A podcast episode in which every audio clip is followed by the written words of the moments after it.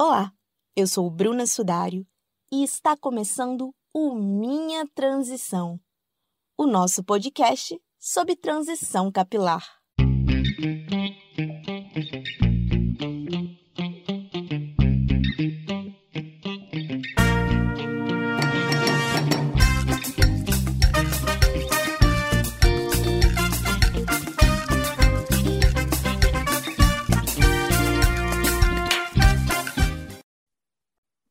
Episódio de hoje do Minha Transição, eu estou recebendo a Gi Diniz, que é especialista em cabelos reais. Oi, Gi, é uma alegria te receber aqui no Minha Transição. E eu gostaria que você se apresentasse um pouco mais, falasse de qual cidade você é, quanto tempo você trabalha com cabelos. Olá, Bruna. Olá, os ouvintes. Eu me chamo Gisele, né? Famosa Gi Diniz. Uhum. Depois de mais velha, me apelidaram como Gi. É, eu tenho 37 anos, sou casada, tenho duas filhas e um neto de sete meses. Eu sou profissional especialista em cabelos reais, né, cabelos cacheados, ondulado e crespo, em formação pelo método Bruno Dante. Esse ano eu me formo, né, concluo o curso. E esse despertar pela profissão veio da minha transição, sobre querer ah, cuidar melhor do meu cabelo e me especializar nessa área que eu me apaixonei. Sim. Toda a pedra você... de Guaratiba, no Rio de Janeiro. Sim. E você passou pela transição capilar? Como que foi aí a sua história com o seu cabelo? Isso, eu em 2016 iniciei uma tratamento capilar, né? o cronograma capilar. Veio na minha vida em 2016. Eu era alisada, usei progressiva durante muitos anos e resolvi puxar mechas o meu cabelo ficou muito detonado, muito detonado. E eu passei a buscar na internet artifícios para cuidar do meu cabelo em casa. Como tratar dele em casa foi quando eu conheci o cronograma. Daí eu comecei a tratar, mesmo ainda sendo alisada, né? Tratando do cabelo e tal. Criei grupos no WhatsApp, Facebook, ajudei bastante pessoas com hidratação, nutrição e reconstrução, aqueles cronogramas todos. Enfim, em 2017, a minha filha mais velha iniciou a transição capilar. Ela também estava sendo alisada pela progressiva, né? E iniciou. E eu fui acompanhando, me dava vontade, eu iniciava, logo depois eu desistia e acabava alisando novamente. Quando foi em dezembro de 2018, 2019, dezembro de 2018, dezembro de 2018 foi minha última progressiva. Mas assim que eu passei, eu lembro de olhar no espelho e ter me arrependido naquele momento. Eu falei, é a última vez, eu nunca mais aliso meu cabelo. Quando foi em março de 2019, que é quando eu praticamente anunciei nas redes sociais, estou em transição capilar, eu parei totalmente com a química e decidi, né, iniciar a transição. Passei por toda a dificuldade da transição capilar, a dificuldade das duas texturas, a opinião das pessoas, né? Eu tinha um cabelo alisado durante anos no meio da cintura para baixo, sempre tive aquele cabelo comprido, né? Aquela morena do cabelo comprido alisado. Então foi um baque para todos da minha família. Ouvi muitos comentários maldosos, ouvi muita gente falando para alisar novamente, que estava feio.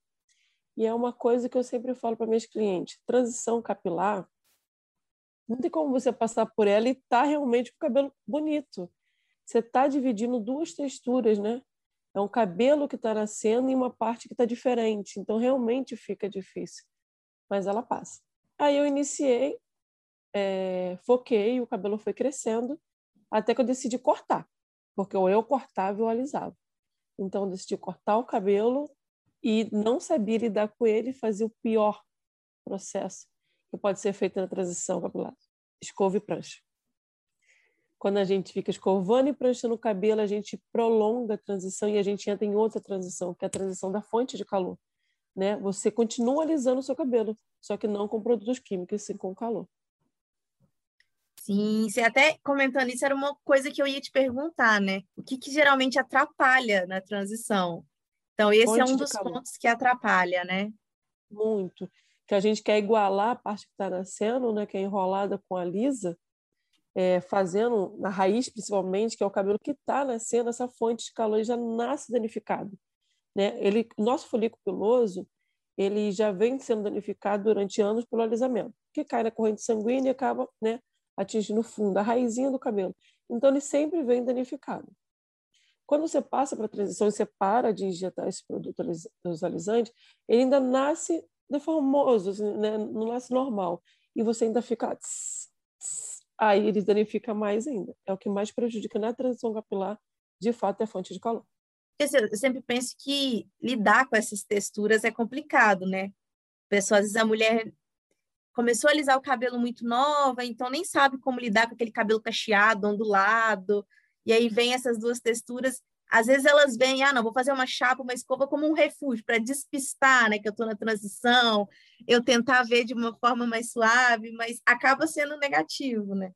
Acaba Isso, totalmente atrasando mais o processo também, né?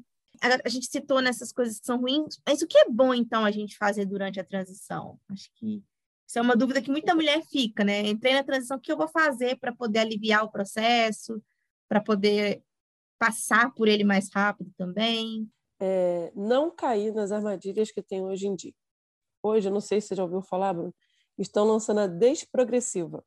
Já. A, então, a desprogressiva é uma química.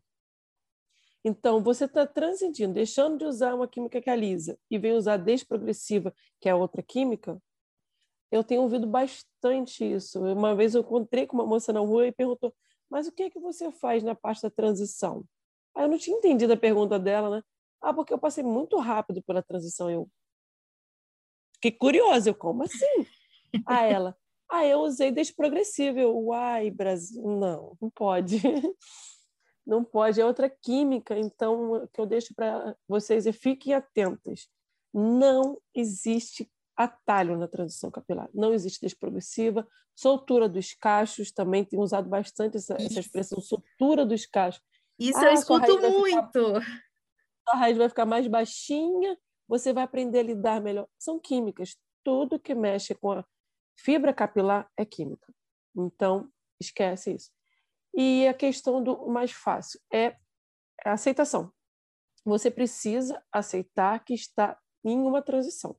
Isso seja de trabalho, de vida, de mudança de residência. E a do cabelo não deixa de ser uma, uma mudança. Aceita. Eu escolhi estar na transição. Encara a transição de frente. Vai ficar difícil? Vai. Vai ser difícil? Vai.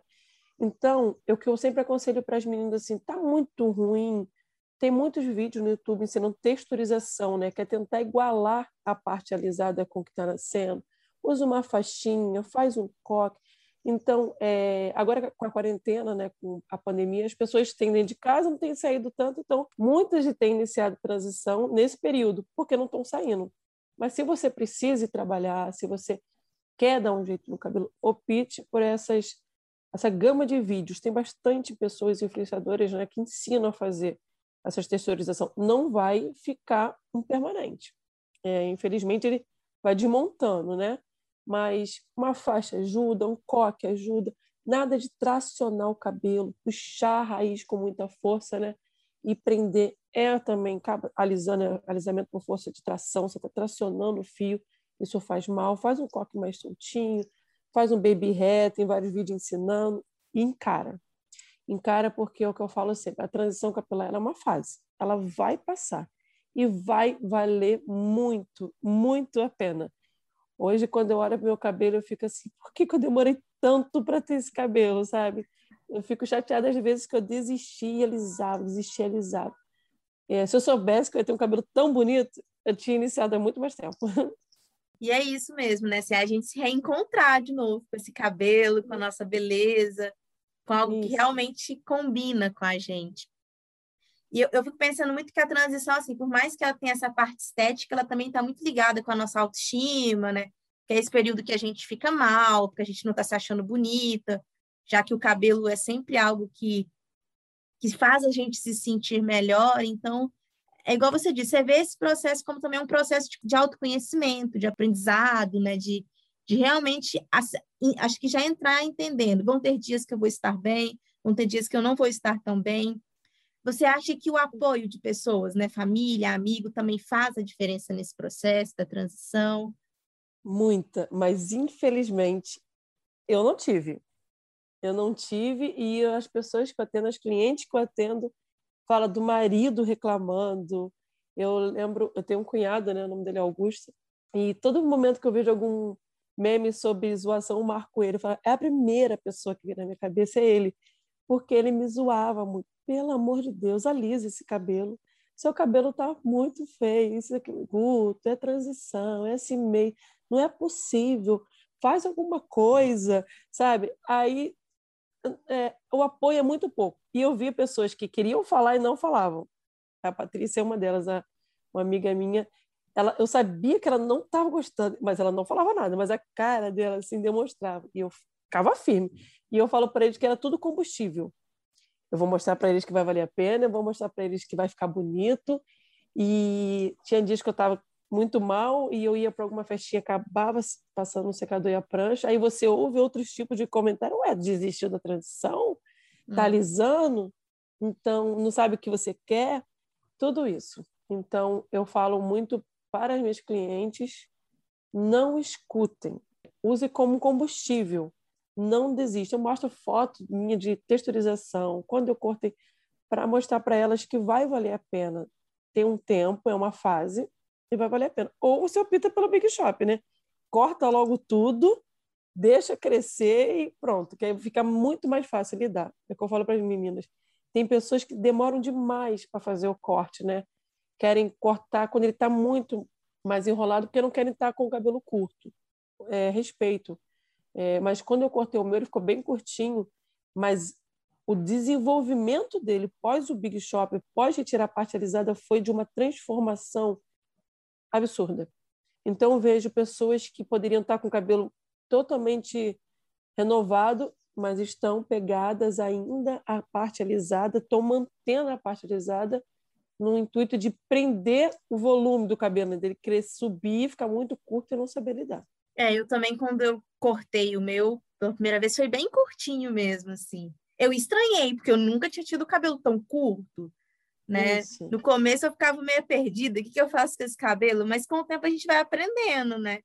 Realmente, uhum. quando a gente corta, ele fica mais, mais blackzinho, mais redondinho, né? O cabelo não cai igual o tamanho Isso. maior, mas a gente vai aprendendo a lidar com ele, né? A entender, vai se descobrindo.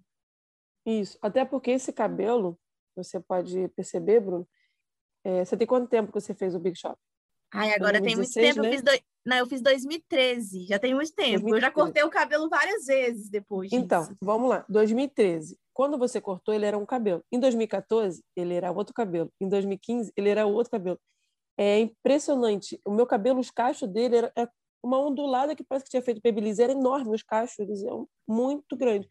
Então, a textura do meu cabelo foi modificando por, por isso que eu te falei anteriormente o folículo puloso estava danificado. Então, ele cresce ainda sem entender o que está acontecendo. É, essa hora era o que estava sendo alisado. O que está acontecendo? E você vai estimulando, criando memória, ele vai se adaptando e vai pegando força e ele vai ficando cada vez mais forte, diferente daquele cabelo quando você cortou. Entendeu? Por isso é tão importante o Big Shop o quanto antes. Se sentiu segura, corta. Corta porque aí ele floresce. Sim, e vai crescer, né? Vai crescer. Uhum. A gente fica insegura, come, mas cresce, fica maravilhoso. Né? E, é, e, é, uma fase incrível, assim. E, Gi, é, a gente já está falando bastante coisa, mas o que, que você diria, assim, para essas mulheres que estão começando a transição ainda, muito inseguras, muito perdidas, muito sem saber o que fazer com o cabelo? O que, que você diria para elas? Hoje, profissionalmente falando, a transição é o seguinte: se você não for pelo amor, você vai pela dor. Porque uma hora a conta da química chega. Uma hora o seu cabelo não vai mais suportar tantos processos químicos. Ah, mas eu faço alisamento no meu cabelo desde pequena, 10 anos. Daqui a 10 anos, você não tem mais cabelo para alisar. É, então, você só danifica, danifica, danifica, uma hora não vai dar mais. Então, é o que eu falo para as meninas. Hoje eu vejo pessoas que estão fazendo a transição por amor. Mas antigamente, a gente, né, antes de se falar em cabelo cacheado, de falar essa revolução do cacho, é, esse movimento, as pessoas faziam transição pela dor, porque não tinha, era corte químicos, não tinha jeito, tinha que deixar de usar para tratar o cabelo e depois acabavam que voltando a alisar, mas iam pela dor. Hoje, eu tenho visto tantas pessoas que querem resgatar esse resgate de identidade. Eu sempre digo assim, não é modismo, é resgate de identidade. Muitas pessoas que as mães não sabiam lidar com o cabelo da filha, assim como eu também não soube, soube lidar com o cabelo da Rainara, a minha filha mais velha. Quando ela estava na fase dos 12 para os 13 anos, eu tinha tido a, a Ana, né? Ela tinha 10, e até os 10 anos da vida dela, quem cuidava do cabelo dela era eu. Então, com 11, a outra foi crescendo, 12 de responsabilidade, tudo, e ela foi passando a cuidar do cabelo. E criança, adolescente, não cuida de cabelo. Então, ela penteava do jeito que ela sabia, bem entendia, e o cabelo dela foi transigindo dessa fase de criança para adolescente. Foi ficando difícil de lidar. Hoje que eu entendo, eu vejo que não era difícil de lidar. Nelson não sabia. Eu vejo que muitas mães alisam o cabelo, não é por mal. A gente acreditava, né, acredita que está fazendo bem para o filho, que está facilitando a, minha, a nossa vida como mãe a deles como criança, né? Que vai ficar mais fácil, mais comportado. E eu fiz isso com a, com a minha filha, né? aos 12 anos ela começou a fazer progressiva para ter essa facilidade de cuidar do cabelo, né? Então, a Rainara, quando ela mudou, é, ela falou, mãe, eu não aguento mais fazer... É, parece que não pegava progressivo no cabelo dela. Ela mal fazia, daqui a pouco a raiz crescia, sabe? Começava a enrolar. E a moça, às vezes, na outra semana passava de novo, porque a moça nem entendia. Nossa, parece que não está pegando, não está pegando. Chegamos a fazer química meio, tinha colato na, não, guarnidina na raiz dela, porque não baixava o cabelo. Até chegou um ponto e falou, mãe, não vai, desisto. Ela ficou bem pouco tempo de progressivo, um ano e pouquinho, talvez. Vou deixar meu cabelo rolar, porque não tem progressiva que lisa, não tem nada que é lisa. E foi, um, foi ótimo, né, a decisão. Ela optou por passar pela transição por esse momento que ela não estava conseguindo alisar o cabelo, né? Porque a progressiva ela alisa progressivamente, ela não alisa de um dia para o outro, né? Na primeira que você vai eliminar todos os cachos. Então, é o que eu falo, é... ninguém é obrigado a ser cacheado, né? A verdade é essa. É... É, tem pessoas que falam assim, ah, Gil, eu acho seu cabelo lindo, mas eu não quero ter. Tudo bem. Só que, às vezes, as pessoas querem muito fazer química, mas não querem tratar o cabelo. Entendeu? Sim. Às vezes a pessoa quer ter cabelo cacheado, mas também não quer tratar o cabelo. Acho que só creme de pentear resolve. E não é assim, entendeu? Então, o que eu tenho para dizer é o seguinte: se você não quer ir pela dor, com o cabelo totalmente detonado, um corte químico, vai pelo amor. Vai trabalhar no seu psicológico, deixa de usar química, dá espaços maiores. Tem gente que faz todo mês progressivo, isso não tem cabimento dá espaços maiores, aumenta o espaço, começa a, a se ver o cabelo crescendo na raiz. E isso vai te dar impulso para você deixar ela de vez mesmo e iniciar uma transição e, e até o final, né? não desistir.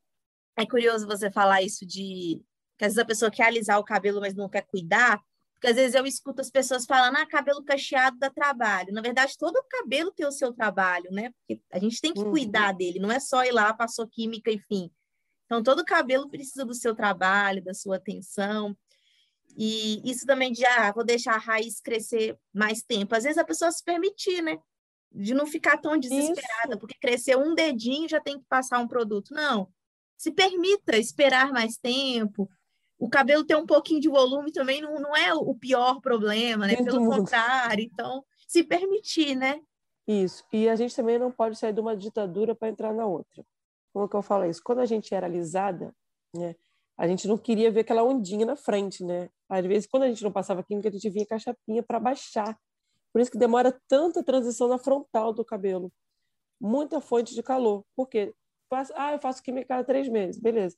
Mas você não passa a prancha depois de três meses. Quando você começa, você vê logo na frente. Ah, eu vou sair, vou fazer só a franja aqui. É. Essa fonte de calor na Sempre frente. Sempre secava a franja, passava uma chapa na franja e ia. Isso. Então, não sai da ditadura do liso para a ditadura do cacho. Não existe cacho perfeito. Entendeu? Existe cabelo bem cuidado. Foca na hidratação, nutrição, reconstruções, no cuidado com couro cabeludo. Couro cabeludo saudável são fios brilhosos, fio forte, saudável. Tudo vem de dentro para fora. É alimentação, é o consumo de água. É, eu vejo. Ai, Jimmy, fala o creme. Posta fotos, finalizando. Que creme de pentear você usou? Aí elas acham que eu vou usar e o cabelo vai ficar igual meu. Falei, Querida, são dois anos, bebê, que eu, eu não consigo, Bruno, eu não consigo tomar banho e não hidratar meu cabelo. Se eu lavar minha cabeça, eu não consigo. Eu tenho uma máscara de ação de dois, três, cinco minutos no banheiro justamente para essa parte. Aí eu estou com muita pressa, é ela. Mas quando eu estou para o meu cabelo, é a de 15. Eu separo um momento para ele, eu preciso cuidar dele. Eu higienizo muito bem meu couro cabeludo. São 40 segundinhos com movimentos circulares bem bem caprichado para soltar, para ativar a circulação, ativar o produto nesse couro cabeludo, né? Criar essa, essa, essa pressão no couro cabeludo para desprender qualquer sujeira. Enxago bem, faço minha máscara de tratamento, deixo o tempo da pausa da mágica, não é cedo, não precisa passar, enxago, condiciono e finalizo. Faço com o maior cuidado, com o maior prazer, sem preguiça nenhuma. E cabelo ah, mas eu não sei finalizar que nem você. Eu também não sabia finalizar como eu finalizo hoje em dia. É prática. Ninguém pega um violão e começa a tocar no mesmo dia. Você vai aprender a finalização quanto mais você fazer. É técnica, você vai fazendo, vai fazendo. E a pessoa, ah, mas a, é, é a marca X que faz isso, é a marca Y. Não, é técnica. Eu consigo finalizar meu cabelo com marca que a pessoa chama muito de baratinho, porque a marca do que eu uso, que eu revendo, que eu trabalho. É questão que eu sei finalizar meu cabelo. É, é, isso vai com o tempo, isso vai lidando com a prática. Então, quando você fez o Big Shop, mexe no seu cabelo. Fala para a menina, mexe, não fica com medo de lavar. Ah, no outro dia tá, tá feio, não deu certo. Enxágua aquele creme de pentear, finaliza de novo.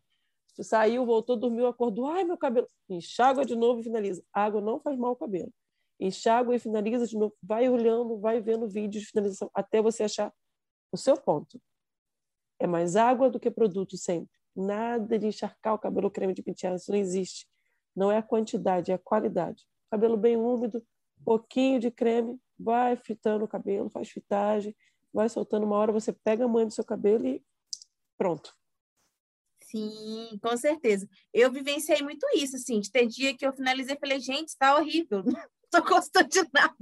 E de ter dias de finalizar o cabelo e ficar apaixonada, falar, gente, quero sair, porque hoje meu cabelo tá lindo. Então, isso. assim, vão ter dias e dias, né? E, e é a prática mesmo. Eu, eu, percebo isso na minha realidade, do, dessa coisa do ir treinando e até dos produtos, de às vezes comprar um produto que alguém falou que era maravilhoso e meu cabelo não ficar tão bem, e aí eu ter que descobrir outra coisa, uma máscara, alguma outra coisa, né? Essa parte não estar tá tão bem, eu, a conclusão que eu chego é assim: a, a dica base para creme de pentear é a seguinte: existe a aquosa, a aquosa que é aquela mais aguadinha e é mais densa.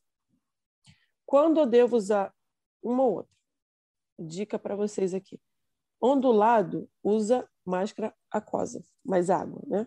Cabelo do cacheado ao crespo, mais densa. Mas isso não quer dizer que o seu fio não tem que estar tá molhado. Ele tem que, quando você amassar, fazer aquele barulho da água.